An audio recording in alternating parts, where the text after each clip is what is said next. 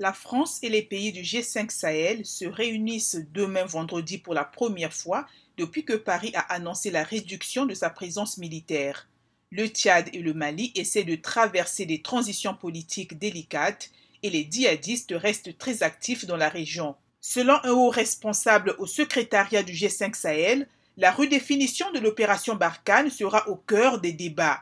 Le président français Emmanuel Macron va s'entretenir à distance avec ses homologues du G5 Sahel pour évoquer la fin prochaine de l'opération Barkhane avec une revue à la baisse des effectifs, la fermeture des bases militaires et une réarticulation de la lutte antidjihadiste autour d'une alliance internationale associant des Européens. Seul le président nigérien Mohamed Bazoum sera à Paris. Cette transformation ne signifie pas le départ du Sahel, ni que nous allons ralentir nos opérations de contre-terrorisme, a déclaré Florence Parly, la ministre française des Armées qui est attendue demain à Washington. D'après le Pentagone, les États-Unis veulent continuer à soutenir les opérations contre les djihadistes au Sahel. La France veut passer d'un statut de force en première ligne à celui de force d'accompagnement et d'appui. Les groupes djihadistes multiplient les attaques dans de vastes territoires du Sahel, provoquant chaque semaine de lourdes pertes au sein des forces armées locales et des civils.